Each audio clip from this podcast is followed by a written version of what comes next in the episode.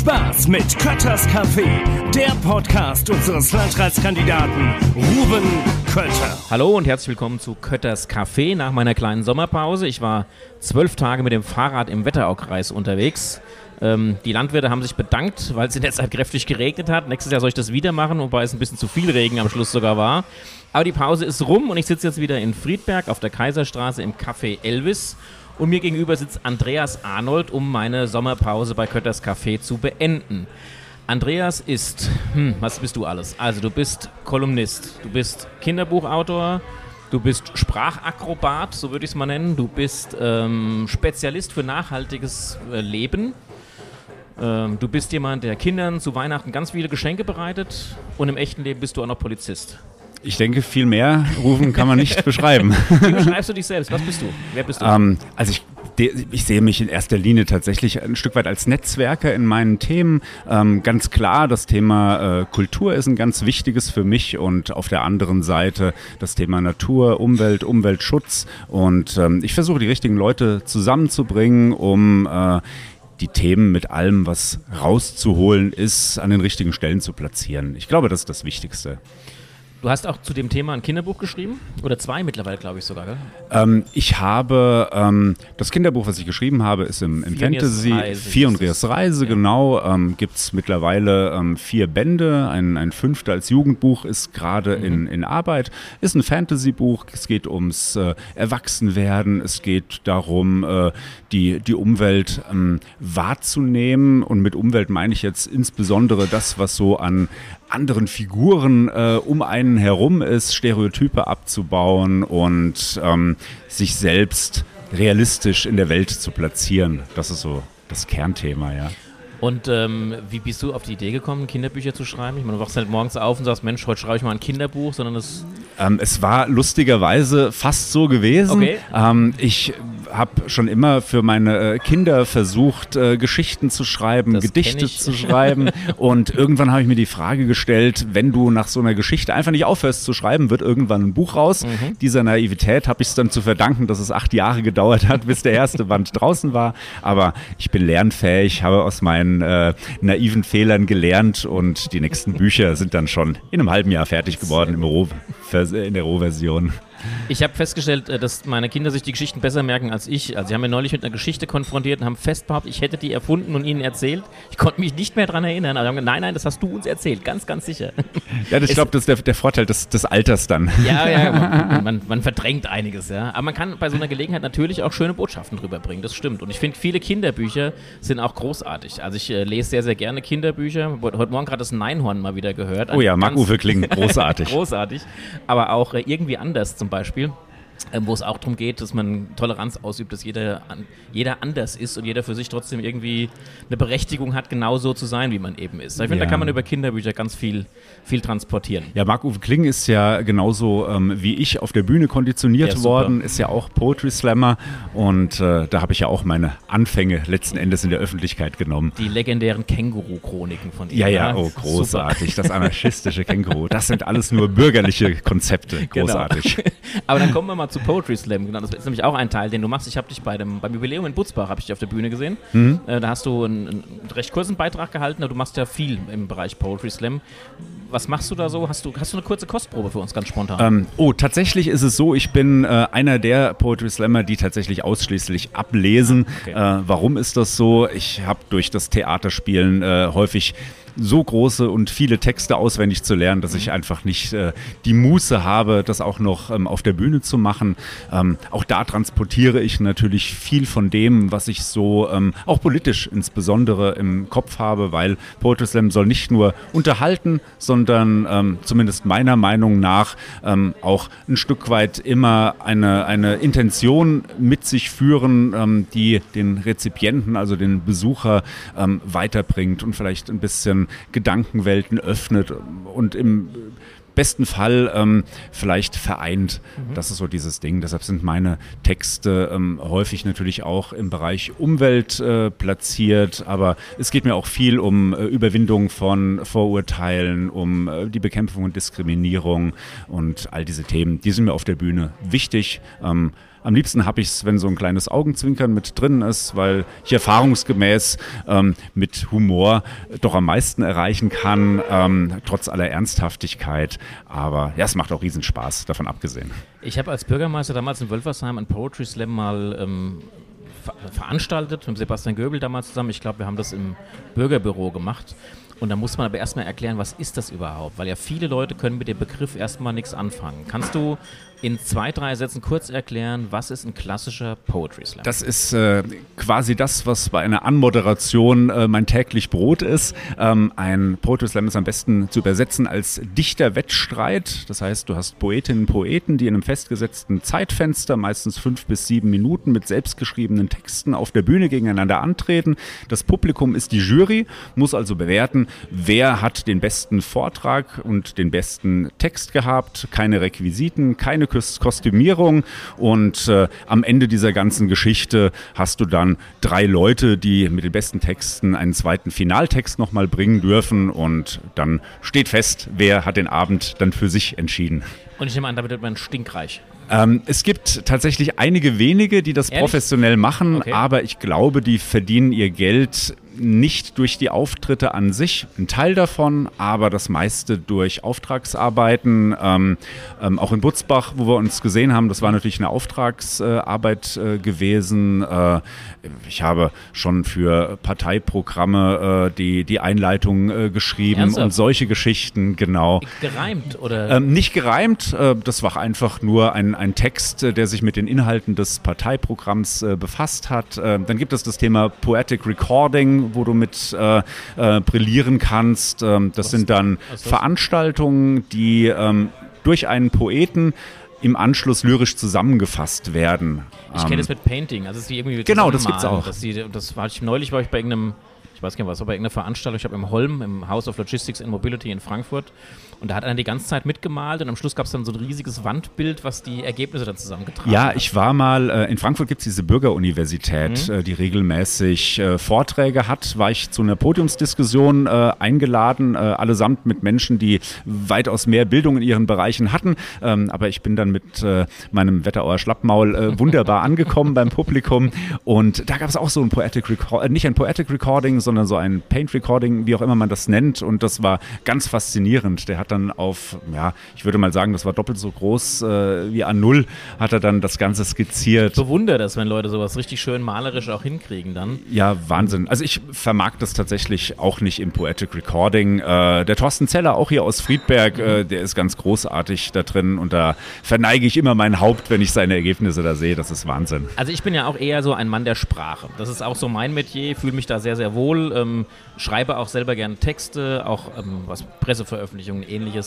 Und das Schwierigste, was ich habe, ist meistens, wenn du eine Vorgabe kriegst, wie viel Zeichen du nur verwenden darfst. Und du willst im Prinzip ganz viel rüberbringen und musst es runterbrechen auf ganz wenig.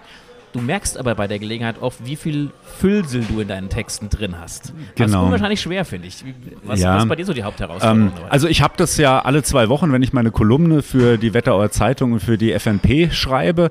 Ähm, da bin ich ja auch auf 3500 Zeichen limitiert. Ich habe meine... Klingt viel, aber es ist nicht viel. Nein, es ist absolut nicht viel. Das ist im Grunde genommen so eine, so eine satte DIN A4-Seite in Areal 12. Ähm, dann bist du schon gut dabei mit 3,5. Ich schieße immer übers Ziel hinaus und du hast vollkommen recht. Die Füllwörter retten einen dann und manch ein Satz äh, sagt mit zwei Drittel der Wörter dasselbe aus.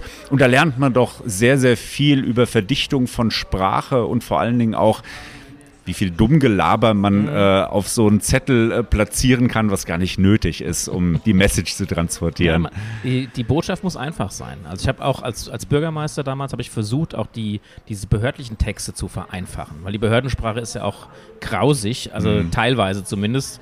Ich lese gerade hier das Buch Pompeji, was mir die Friederike Herrmann hier von Bindernagel empfohlen hat.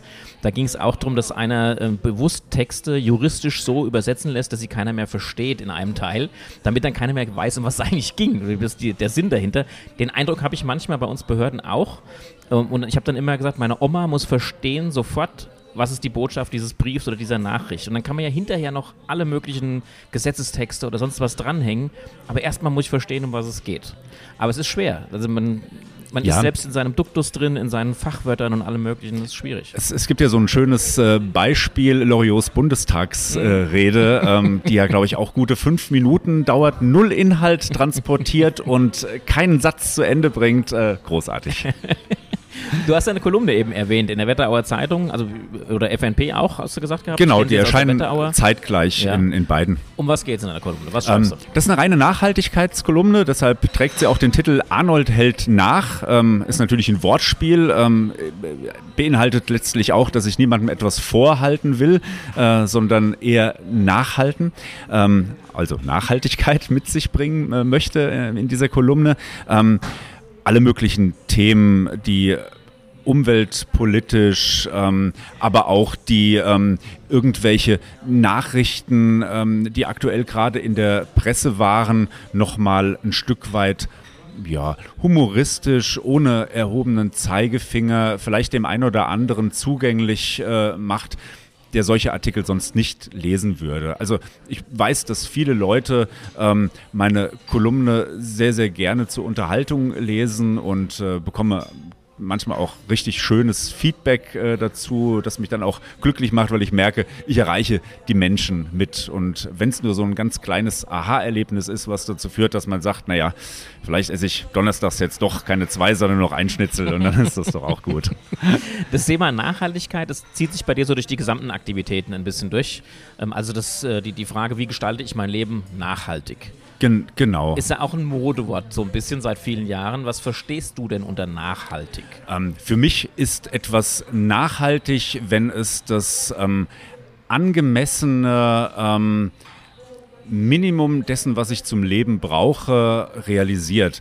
Ähm, was meine ich äh, mit angemessenes Minimum? Es gibt ja diese Minimalismusbewegung, die versucht mit 100 Dingen oder mit äh, 200 äh, Dingen, die man besitzt, äh, durch äh, das Leben zu kommen. Das halte ich für, für überzogen, weil ich glaube, dass du nur dann, wenn du wirklich Freude an deinem Leben hast, ähm, in der Lage bist, etwas auch nachhaltig, also dauerhaft äh, zu realisieren. Für mich ist angemessener ähm, Minimalismus dann, dass du schaust, was ist denn das Überflüssige? Ähm, einfach zu gucken, gibt es denn Dinge, die in meinem Schrank sind, damit er nicht leer ist? Und ist es vielleicht nicht sinnvoller, dass die Dinge ähm, dann in die Hände derer geraten, in deren Definition von äh, angemessenem Minimalismus das drinnen wäre. Ja, und da überprüfe ich mich regelmäßig äh, selbst. Äh, ist das, was ich jetzt kaufen will, wirklich notwendig? Überdenk das nochmal über Nacht. Meistens merkst du, äh, du bist da auf äh, irgendein Werbeversprechen äh, reingefallen und äh, willst nur deshalb kaufen und brauchst gar nicht. Und ähm, ich würde mich nicht als Minimalismus, äh, als Minimalist bezeichnen. Dazu besitze ich viel zu viel. Aber ich besitze zumindest nichts, was ich nicht nutze. Und ich glaube, das ist schon mal etwas, was sehr, sehr wichtig ist. Und ansonsten sollte sich jeder die Frage stellen, ähm, ob der Lebensstil, der man hat, sei es Individualverkehr, sei es die Menge äh, von, von äh, tierischen Lebensmitteln, die ich konsumiere, ähm, ob das wirklich alles notwendig ist. Also keiner muss sein Auto verkaufen und noch zu Fuß äh, unterwegs sein. Keiner muss sich äh, fortan vegan und am liebsten äh, noch von Feldfrüchten, die einem nur entgegengefallen sind, äh, ernähren. Aber ich glaube, was man verlangen muss, über die eigenen ähm, Auswirkungen auf äh, die Umwelt zumindest nachzudenken und dann im vollen Wissen dessen eine folgerichtige Entscheidung treffen. Das ist der Punkt. Und die Politik muss dabei Rahmenbedingungen schaffen, dass das auch geht. Vieles kann man natürlich selber machen, was du eben geschildert hast. Also Stichwort hinterfragen, brauche ich das alles? Aber du hast eben auch den Individualverkehr angesprochen. Das ist eines meiner Lieblingsthemen, weil ich im Bereich äh, Mobilität viel mache in Frankfurt jetzt schon und möchte es auch gerne im Wetteraukreis tun. Und ich sage immer, ich möchte niemandem das Autofahren verbieten. Möchte ich nicht, weil äh, gerade auch im ländlichen Raum ist es teilweise notwendig. Aber, und da ist der Knackpunkt, ich möchte gerne erreichen, dass es keiner muss. Also, dass ich von A nach B kommen kann, ohne ein eigenes Auto nutzen zu müssen. Und ähm, da braucht es, glaube ich, noch viele Angebote. Stichwort Carsharing, Stichwort äh, On-Demand-Verkehre. Das sind diese Kleinbusse, die man digital buchen kann und sowas. Also da muss noch viel getan werden, um dann auch wirklich einen nachhaltigen Lebensstil zu ermöglichen. Ja, Wie hältst du es mit dem Verkehr? Ähm, ich habe jetzt mein Auto vor einiger Zeit äh, verkauft. Letztes, letztes Jahr. Ich wohne zentral in Friedberg, habe deshalb natürlich auch den riesigen Benefit, äh, eine Bahnhof tolle Anbindung und- nach ja. Frankfurt zu haben. Ähm, wir haben jetzt immer noch ein Auto, das steht ähm, ja, wahrscheinlich 90 Prozent äh, der Zeit im Parkhaus. Und wenn wir dann einmal die Woche meine Eltern äh, besuchen, äh, dann wird es mal wieder genutzt.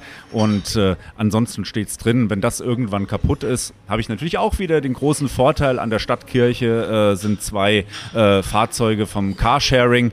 Und äh, dann haben wir schon, naja, zu 80 Prozent äh, uns gemeinsam entschieden, meine Freundin und ich. Äh, das wird dann Schritt zwei sein, ähm, weil ein Auto, was 90 Prozent der Zeit nur rumsteht, das kannst du dir auch mal irgendwo leihen, wenn du es tatsächlich brauchst. Also für euch wäre klar, noch ein besseres Carsharing-Angebot würde euch die Entscheidung erleichtern und dass ihr sagt, ihr, wir verzichten auf das Auto auch noch.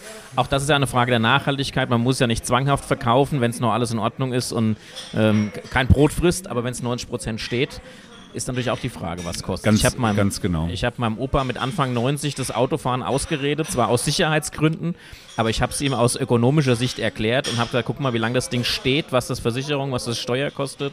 Dann musst du trotzdem in die Inspektion, du musst trotzdem danach gucken lassen und wie oft kannst du dich damit dann mit dem Taxi notfalls fahren lassen. Macht er trotzdem nicht, aber ich habe es ihm einfach mal vorgerechnet und es hat schon geholfen. Ja, glaub, das, das ist ja bei vielen Leuten so. Das ist bei uns letzten Endes auch die Rechnung. Ähm, wenn wir das, was wir fürs Parkhaus bezahlen, das, was du halt trotzdem an Steuer und Versicherung bezahlst, äh, deine ähm, Spritkosten, auch wenn sie dann niedrig sind, und vergleichst das mit den wenigen Fahrten, die du dann über Carsharing hättest, ähm, dann bist du mit Carsharing jetzt schon günstiger. Ja, aber ist natürlich eine Komfortentscheidung. Ja, nicht nur eine Komfortentscheidung, teilweise gibt es halt auch nicht. Also ich Ja, wohne klar. ja in Wölfersheim, bei uns gibt es kein Carsharing-Angebot. Und wenn du noch weiter Richtung östliche Wetterau gehst, ich habe neulich ähm, mit jemandem gesprochen aus Büdingen-Vohnhausen, der kein Auto hat äh, und der sagt, ich kann in Friedberg keine Abendveranstaltung besuchen, ich komme nicht mehr nach Hause, es geht nicht. Also schon nicht mit öffentlichen Ver Personennahverkehr, aber es gibt dann auch kein Carsharing-Angebot, wo er sich in Friedberg ein Auto nehmen könnte und könnte das in Büdingen abstellen. Auch die Möglichkeit gibt es nicht. Ja, ja, klar. Mein Bruder das- wohnt in Büdelsheim, ja, also ähm, musst mir nichts erzählen. Da sind die gleichen Herausforderungen. Ist so, Genau. Ja, Schade. er hat auch keinen keinen Führerschein. Äh, der war ähm, die ganze Zeit zu Fuß dann äh, zu seiner Arbeit äh, gelaufen, war halt eine Dreiviertelstunde immer unterwegs. Mhm. Ja, und wenn wir uns einmal die Woche zum Billardspielen treffen, wird halt immer abgeholt. Ja, klar. Alternative gibt's nicht. Ja. ja, aber es sollte welche geben. Definitiv, Also von daher, ja. das ist sicherlich eine Baustelle, an der ist noch einiges zu tun. Ähm, du sorgst dich aber nicht nur darum, wie du selber nachhaltig leben kannst, sondern du sorgst dich auch darum, wie du anderen Menschen äh, eine Freude machen kannst. Wir haben einen gemeinsamen Freund, Dennis Friesel aus Wölversheim, Ja. mit dem du gemeinsam eine großartige Aktion ins Leben gerufen hast. Ich weiß noch, ganz am Anfang war es noch äh, klein, ist übertrieben, es war schon immer relativ groß, aber es ist wahnsinnig gewachsen. Es geht um Weihnachtsgeschenke. Erzähl mal ein bisschen was dazu. Ähm, ja, der Dennis war tatsächlich derjenige, der so den Stein ins Rollen gebracht hatte, weil er bei ähm, so einer ähm, Weihnachten im äh, Geschenkkarton-Aktion hier von der Stiftung Kinderzukunft äh, teilgenommen hat und dann festgestellt hat, wenn ich ein paar Freunde aktiviere, äh, dann schaffe ich das tatsächlich, so eine äh, Pkw-Ladung äh, voll zu machen. Und äh, dann mit Christian, einem weiteren Freund ähm, von uns zusammen, haben wir dann zu dritt uns die Frage gestellt, wir verstehen uns alle drei als Netzwerker. Was passiert denn, wenn wir unsere Netzwerke aktivieren? Und dann haben wir tatsächlich im ersten Jahr schon 500 Geschenke äh, zusammen gehabt. Bürgerbüro Und bei uns war, glaube ich, voll damals. Haben Ganz- das irgendwie im Rathaus zwischengelagert. Ganz, gehabt. ganz genau. Da haben wir zwischengelagert. Zwischenzeitlich hatten wir äh, Dennis Keller dann mal voll gemacht. Ähm, und am Ende haben wir auch hier im Ticketshop Friedberg äh, einen Unterstützer gehabt. Die hat eine leerstehende Wohnung über dem Ticketshop. Äh, die haben wir voll gemacht und haben dann tatsächlich so einen kompletten äh, siebeneinhalb Tonner die komplette Lage, Ladefläche hinten so mit äh, Geschenken voll gemacht, die dann äh, in die Ukraine äh, seinerzeit äh, gegangen sind, ähm, dass wir diese äh, Ladetür, diese, diese Hubbühne ähm, zumachen mussten, bevor wir die letzten Pakete reingemacht hatten. Also das, das war unglaublich, unglaublich. Schön. Ja, und auch sich vorzustellen, dass jedes einzelne dieser äh, Geschenke dann ein lächelndes Kind äh, am So Ende es. bedeutet. Und Ja. das ist Wahnsinn. Also wir hatten der Spitze tatsächlich äh, über 3000 verrückt. Irre. Völlig verrückt. Aber es ist nicht nur für diejenigen, die was geschenkt bekommen, gut. Ich habe das damals mit meinen Kindern, haben wir teilgenommen und dann auch denen zu erklären, wir kümmern uns jetzt drum, dass andere Kinder, denen es nicht so gut geht wie euch hier bei uns, dass die auch eine Freude bekommen, dass die auch ein Lächeln ins Gesicht bekommen. Und ich finde, das ist auch für die, die schenken, eine unheimliche Bereicherung, wenn man sowas macht. Absolut, kann, ich, kann ich bestätigen. Wir haben äh, regelmäßig in äh, Büdingen äh, eine Grundschule gehabt, äh, die mitgemacht hatten und allein dort zu sehen, äh, wie viel lächelnde. Kinder du hast, die dann helfen, das in den Lieferwagen reinzupacken, äh, bevor man es dann wieder zur nächstgrößeren Sammelstelle bringt. Das ist schon wahnsinnig äh, erfüllend gewesen. Ja. Super. Ne, tolle Aktion. Jetzt zum Schluss habe ich noch ein Anliegen. Und zwar, jetzt habe ich einen Sprachakrobaten und äh, Sprachspezialisten mir gegenüber sitzen. Ich habe ein sprachliches Problem. Ich spreche ungern von Problem. Ich bin zwar keiner, der alles schön redet, aber in dem Fall ist es kein echtes Problem. Es ist eine Schwierigkeit und zwar habe ich ja meinen Wahlkampf unter das Motto Heimatmacher gestellt. Wir haben da lange dran gearbeitet, haben überlegt, wie kommen wir da drauf, äh, haben im Prinzip mein, das, was mir wichtig ist, mit dem ich mich selber charakterisiere und andere, das haben wir so ein bisschen rausgearbeitet und kamen dann auf die zwei Punkte dass ich sehr heimatverbunden bin, sehr bodenständig, dass mir die Sachen, die hier passieren, sehr wichtig sind und auf der anderen Seite, dass ich jemand bin, ich, äh, ich möchte gerne was bewegen, tatsächlich was gestalten, etwas machen im positiven Wortsinn. Deswegen haben wir das zusammengebastelt und haben gedacht, damit verbinden wir auch die Leute, die alle Heimatmacher sind, die sich einbringen, die äh, sich engagieren, etwas tun. War alles schön und gut. Am Anfang haben wir noch ein bisschen drüber diskutiert, aber war dann okay. Und dann kommt äh, die Partei, die ich in Wölfersheim so gerne bekämpft habe, nämlich die NPD, auf die Idee und benennt sich um in die Heimat. Ja, großartiges Kino Kino, ganz tolle Sache. Ähm, und dann kam die Diskussion schon auf, kann man das jetzt noch verwenden? Ich habe gesagt, klar, ich lasse mir so einen Begriff nicht einfach wegnehmen von Nazis, das mache ich nicht, das ist unser Begriff. Ähm, aber für, für mich wäre es interessant, aus deiner Perspektive, du bist ein Mensch, der sehr, ähm, der sehr offen ist. Ähm, ich sehe den Heimatbegriff auch offen, für mich ist der nicht ausgrenzend, aber du bist von deiner ganzen Art her jemand, der sich mit Nachhaltigkeit, mit Offenheit, mit Toleranz gegenüber anderen beschäftigt. Was empfindest du denn beim Begriff Heimat und was ist Heimat für dich? Ähm, also zunächst mal habe ich auch keiner keinerlei äh, rechte äh, Konnotation mit dem Begriff Heimat.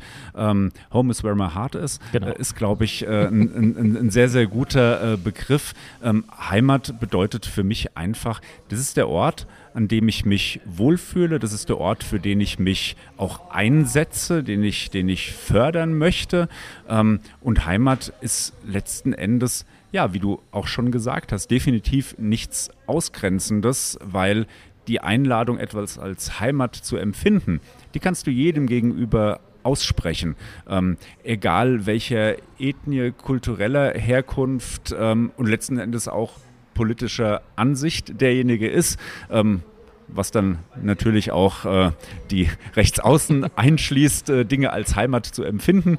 Ja, ähm, aber das Wichtige ist, glaube ich, Heimat ist kein ausgrenzender Begriff, sondern Heimat ist ein Begriff, der jeden umarmt, der sich für eine Region erwärmt. Es war nicht vorher abgesprochen. Es war ein Risiko, dich zu fragen, aber ich danke dir für diesen Beitrag. Es ist so ein bisschen wie Georg August Zinn gesagt hat, Hesse ist, wer Hesse sein will. Ähm, und so interpretiere ich das auch. Und ich finde es einfach ein, ein, ja, ein Begriff, den man sich nicht wegnehmen lassen darf, nur weil ein anderer jetzt benutzt. Und insgesamt durch die Kombination kann man es ja auch andersrum drehen. Es ist nicht nur so, dass wir die Heimat gestalten, wenn wir etwas machen, sondern man kann eben unsere Region auch zu seiner Heimat machen. Auch diese, dieses Wortspiel kann man draus noch. Und da wären wir wieder beim Heimatmacher, genau. Und beim Wortspiel. Und beim Wortspiel.